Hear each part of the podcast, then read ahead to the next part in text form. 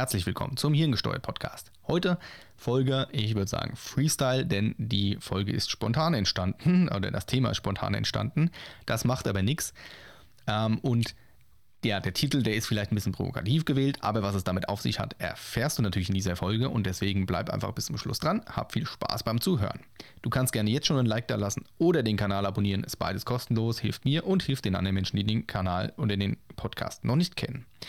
Das Thema muss ich vorweg vielleicht ein bisschen entschärfen oder ein bisschen weiter aufklären, denn ich weiß, dass der Titel ja, Interpretationsfreiraum lässt. Mir geht es heute um das Thema krank zur Arbeit zu gehen und warum das keine gute Idee ist dass das keine gute Idee ist, das brauche ich, glaube ich, niemandem sagen. Deswegen beschäftige ich mich auch einfach mit dem, warum das keine gute Idee ist. Und du kennst das vielleicht, der Hals kratzt, die Nase läuft, ja, ich bin halt ja, ähm, ja krank. Also ich habe Erkältungssymptome zum Beispiel.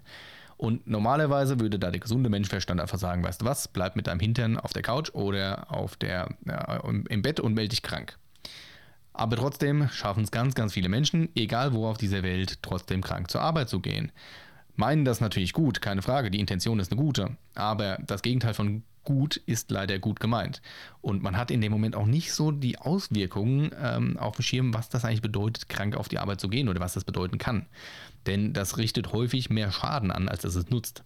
Dieses Phänomen, dieses Massenphänomen gibt es ja wirklich überall auf der Welt. Und das hat nichts damit zu tun, in welcher Firma du arbeitest, in welchem äh, Gesundheitssystem du lebst, in welchem Staatssystem du lebst. Das ist mehr so ein grundsätzlich allgemein gesellschaftlich persönliches Ding. Denn das gehört für viele Menschen schon zur Normalität, krank zur Arbeit zu gehen.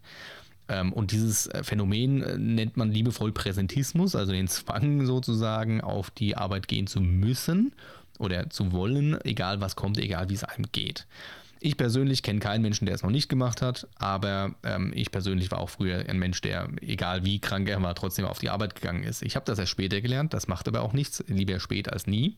Und warum sind denn jetzt kranke Kollegen eigentlich äh, keine wirkliche Hilfe? Also in den meisten Fällen ist das ja so ein persönliches Ding, so ein ehrenhaftes Verhalten. Ich möchte den Kollegen die mehr Arbeit äh, ersparen. Ich möchte den Kollegen nicht noch meine Arbeit aufhalten. Ich möchte nicht, dass die Firma irgendwie schlechte Zahlen macht und, und, und, und, und dass die Firma einen, Ver ja, einen Verlust hat durch meine Abwesenheit. Das ist zwar in der Regel auch wieder hier gut gemeint, aber es ist nicht weit genug gedacht, denn die ähm, denn die, die, die Folgeauswirkungen, die man davon hat, die sind eben ja durchaus massiv. Also wir nehmen nun mal jetzt als Beispiel die Erkältung. Die Erkältung ist eine Krankheit, die steckt andere Menschen an. Jetzt ist aber nicht jeder Mensch, wie vielleicht du, der krank mit der Erkältung auf die Arbeit geht, sondern einige Kollegen werden sich halt krank melden. Das heißt, du verursachst dadurch, dass du dich nicht krank gemeldet hast, einfach mehr Folgekosten, ähm, weil sich nämlich eben vier, fünf andere Kollegen krank melden, weil sie krank sind. Ja? Weil sie es richtig machen, genau genommen. Und statt Mehrarbeit zu verhindern, wird so wieder Mehrarbeit produziert. Oder sie landet halt bei dir. Äh, ganz zu schweigen von der Tatsache, dass du vielleicht einen Kollegen ansteckst, der eine chronische Erkrankung hat und den das dann richtig beutelt, der richtig hinsemmelt. Das darf man nicht vergessen. Ja, also Erkältungen sind nicht immer ähm, auf die leichte Schulter zu nehmen. Das mag zwar beim Gesunden kein Problem sein, aber bei jemandem mit der Vorerkrankung kann das richtig gefährlich werden. Und ähm, was mich halt daran stört oder was daran grundsätzlich nicht gesund ist, ist nicht nur, dass du die Kollegen ansteckst, sondern dass du damit eben mehr Kosten, mehr Arbeit und ähm, mehr Probleme verursachst. Du darfst ja auch nicht vergessen, wenn du an der, an der Maschine arbeitest und hier irgendwie mit Medikamenten zugeballert auf die Arbeit gehst, dann machst du einen Fehler, der kostet entweder richtig viel Geld oder Menschenleben. Ja, das fällt auch auf den Kraftfahrer und das äh, fällt auch, wenn wir jetzt bei den Kosten sind, drauf auf den Zahlendreher, wenn du in irgendeiner Statistik einen Zahlendreher reinbaust und auf einmal die Firma nach einer falschen Statistik arbeiten muss und keiner merkt früh genug. Das Ganze hat aber auch noch andere Gründe, denn es gibt auch Firmen oder Unternehmenskulturen, da ist das ja so, dass manchmal einfach ein kleiner Wettkampf stattfindet. Wer weniger krank ist, der hat gewonnen. Getoppt wird das Ganze nur noch von den Firmen, die Gesundheitsprämien zahlen. Also die Prämien zahlen dafür, dass du nicht krank bist. Ähm, und das finde ich sehr, sehr besorgniserregend, weil diese Firmen haben nicht gerafft, dass ein kranker Mitarbeiter gefälligst daheim zu bleiben hat und krank sein soll und sich ja auskurieren soll. Die haben auch nicht verstanden, dass das im Zweifel in ein paar Jahre später mehr Folgekosten produziert. Aber das ist ein anderes Thema. Denn ähm, grundsätzlich verursacht ein, ja, ein Mitarbeiter, der sich nicht krank meldet und aber mit einer Erkältung auf die Arbeit geht, der verursacht dadurch, dass er andere Leute ansteckt, zehnfach höhere Folgekosten, als wenn er sich einfach krank gemeldet hätte und somit die Infektionskette unterbrochen hätte.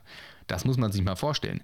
Wenn man jetzt also eine Prämie für Gesundheitszustände ähm, ja, austeilt, dann sorgt man quasi dafür, dass sich das einfach nur hochschaukelt. Das ist dann eine Frage der Zeit und irgendwann kommt der Bumerang und dann kostet die Firma richtig viel Geld und alle wundern sich und vielleicht ist dann noch, ja, die, äh, nicht nur die Unternehmenskultur hinüber, sondern vielleicht sind dann auch einfach, ist auch die Laune im Unternehmen grundsätzlich hinüber, weil sich das alles äh, hochgestapelt hat und irgendwie kann sich keiner erklären, woher dieser riesen Stress jetzt kommt, dass äh, jeder mehr arbeiten muss.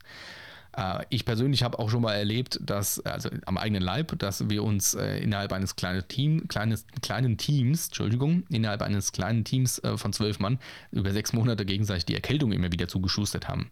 Das hatte natürlich zur Folge, also das endete daran, dass irgendwann ja, keiner mehr krank war, aber das hatte zur Folge, dass jeder mehrfach krank war und alle nach diesen sechs Monaten mega gebeutelt waren. Das ist alles auch nicht gesund. Auch am eigenen Leib, das, ne, man, man beutelt seinen Körper ja auch. Das ist dann aber auch äh, bei anderen Krankheiten so, als wenn du oft genug mit Rückenschmerzen auf die Arbeit gehst, dein Körper merkt sich das, ja, dass du den nur malträtierst. In so Unternehmenskulturen sollte eigentlich ja, ein bisschen verantwortungsvolleres Klima herrschen. Da sollte zum Beispiel, ich appelliere da immer an die Führungskräfte, die sagen, ey, weißt du was, wenn du krank bist, bleib bitte daheim und komm einfach wieder, wenn du gesund bist. Auch die Kollegen sollten das unterstützen, denn ähm, ja, im weitestgehenden Sinne hat das einen netten Nebeneffekt. Neben dieser, ich sag mal, Wertschätzung, dass einem das keiner krumm nimmt, kommt man dann auch liebend gerne einfach früher auf die Arbeit zurück, anstatt ja, einfach mal zwei, drei Tage länger krank zu sein.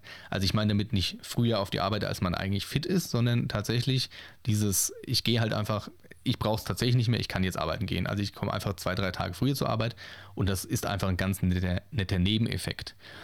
Ähm, und jetzt nochmal, um den, ähm, die, den Bogen zu schlagen zum, zum Titel, das ist relativ simpel. Ähm, mir geht es darum, um die Vorstellung, wenn du Probleme hast, ähm, dich krank zu melden. Also wenn du wirklich mit dir haderst, ja, und wenn du sagst, naja, ach, so ein, so ein Tag krank geht, aber dann gehe ich wieder auf die Arbeit, da hilft ein krasses äh, Denkbeispiel, so, so, ein, so ein Was wäre wenn? Und was wäre, wenn du mit einer ähm, schweren Krankheit oder mit einer Beatmungsschlauch im Hals ähm, auf einer Intensivstation liegen würdest und im Koma wärst. Was wäre denn dann? Die Antwort ist ganz einfach. Auch das würde dann gehen. Also die Firma würde auch ohne dich klarkommen. Gar kein Problem. Im Angestelltenverhältnis lässt sich das wunderbar natürlich darstellen, ähm, wenn man jetzt äh, mit sich hadert, sich krank zu melden.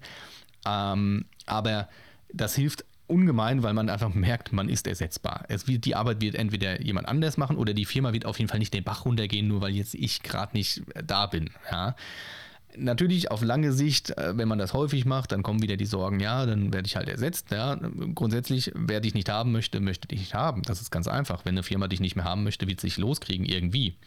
Ähm, und deswegen dieser Gedankengang beim Krankmelden, also am Ende aller Tage bringt es auch nichts, wenn du dich jahrelang immer krank auf die Arbeit äh, schleppst und nachher dann chronisch krank wirst oder äh, ja, äh, einen Burnout erleidest oder sonst irgendwas. Denn du wirst nicht jünger. Du wirst einfach nicht jünger und dein Körper wird nicht, wird nicht fitter mit dem Alter in der Regel. Also wirst du über die Jahre hinweg das immer weniger wegstecken können. Das ist völlig normal.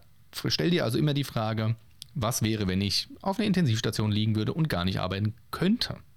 Ganz simpel und einfach. Das ist natürlich jetzt für einen Angestellten leicht gesagt, gar kein Problem.